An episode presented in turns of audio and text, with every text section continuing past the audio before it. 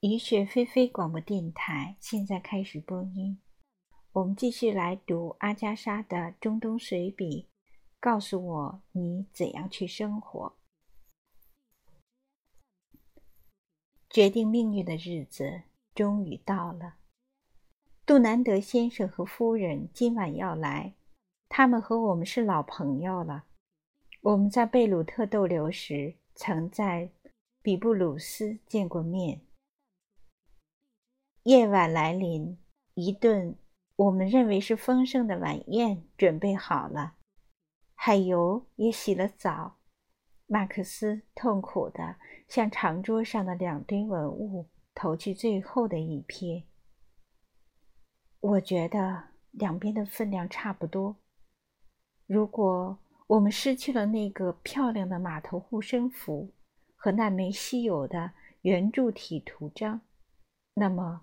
我们就能得到那尊最完美的查加巴扎女神像、双斧形护身符和雕纹精美的陶罐。不过，另外还有一个非常古老的彩彩绘陶罐呢。我该死的，选择的时刻到了，你必须二选一。我们都不愿再继续选择下去，就说我们也无法决定。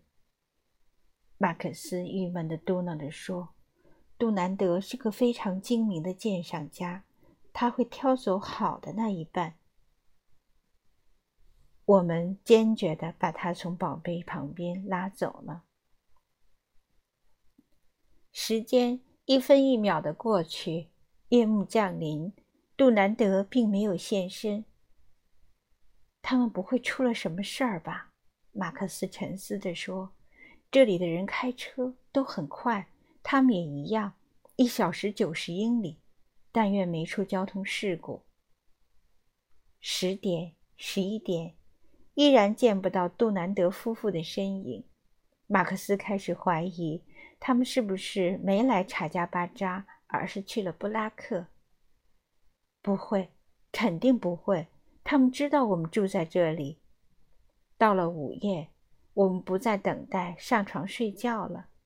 这里的人天黑后不大会开车。凌晨两点，外面传来汽车的声音，仆人们跑出去一看，连忙兴奋地叫醒我们。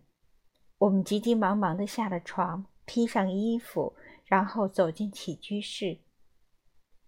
来人正是杜南德夫妇，他们确实是误去了布拉克。离开哈塞克之后，他们向人打听挖文物的工地的方向。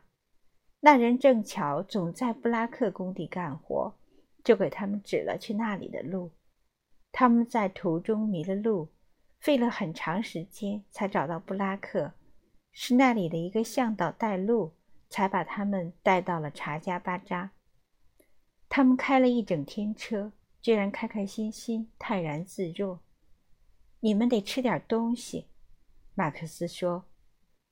杜兰德太太礼貌地说：“不必了，只要来杯红酒和一块饼干就足够了。”这时，曼索尔进屋来，后面跟着苏伯里。一顿四道菜的晚餐出现了。我不知道这些仆人是如何做到的，太奇妙了。我们发现杜南德夫妇路上没吃东西，已经饿坏了。我们一起吃喝，直到深夜。曼苏尔和苏伯里始终面带微笑站在一边。快睡着的时候，马克思迷迷糊糊地说：“他想把曼苏尔和苏伯里带到英国去。他们可真管用。”我说：“我也想要苏伯里。”然后我想到了 苏伯里会对英国家政服务产生的影响。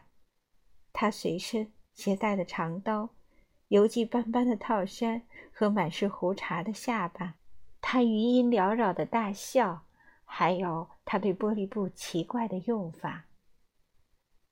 东方的仆人有点像精灵，他们出没无踪。当你到达一个地方时，他们已经在那儿恭候了。我们从未让人传话通知行程，但一到这里，迪米特里就已经在等候我们了。他是从海边一路赶来的。你怎么知道我们要来的？听说这里今年还要开挖。他温和地补充说：“挖掘工程很受欢迎。我的两个弟弟现在靠我养活。他们一个有八个孩子，另一个有十个孩子。他们吃的很多，挣钱真好。看见了吧？”我对弟媳说：“真主真是仁慈，今年我们不会挨饿了，我们得救了，合桌来挖地了。”迪米特里静静的走开了，他那印花的穆斯林裤子随风摆动。他和善而沉思的脸庞让查加巴扎的圣母像黯然失色。他爱小猫、小狗和孩子。仆人中只有他从来不与人吵嘴，除了下厨，他从来不带刀。分配开始了。杜南德夫妇对文物进行了仔细的检查、掂量、思考。我们站在一边，痛苦地看着。杜南德先生花了大约一小时才拿定主意，然后他以法国人的手势飞快地一挥手：“好了，我就要这一份儿。”人就是这样，不管他选中哪一堆，我们都会。立刻希望被选中的是另外一对。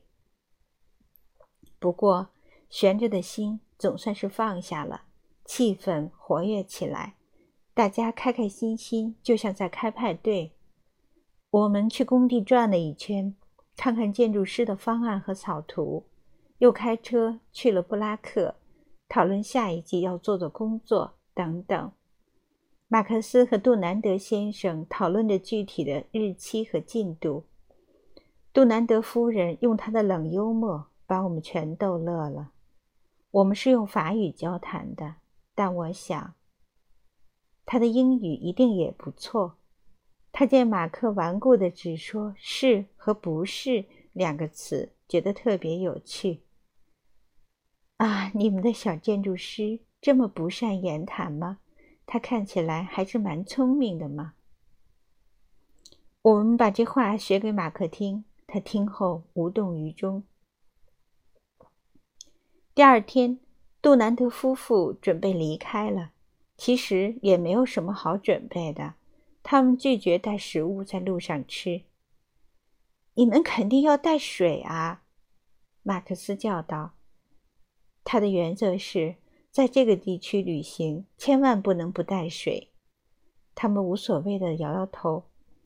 万一汽车抛锚了怎么办？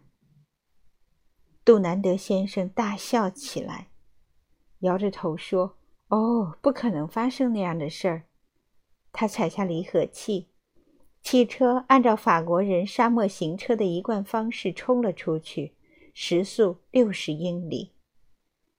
难怪这个地区老有考古人员翻车毙命。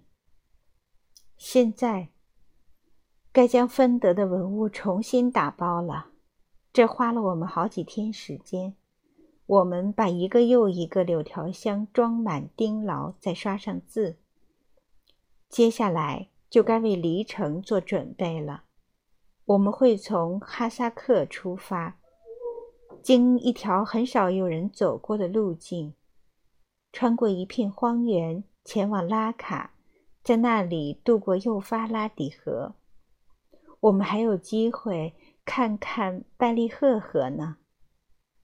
提到拜利赫，他的口气和当初提贾格杰盖时一样。我猜，他正在酝酿一个计划，要在最终结束叙利亚的挖掘之前，去拜利赫找找乐子。拜利赫，我无知地问：“那一带有很多了不起的大需求。”马克思虔诚地说。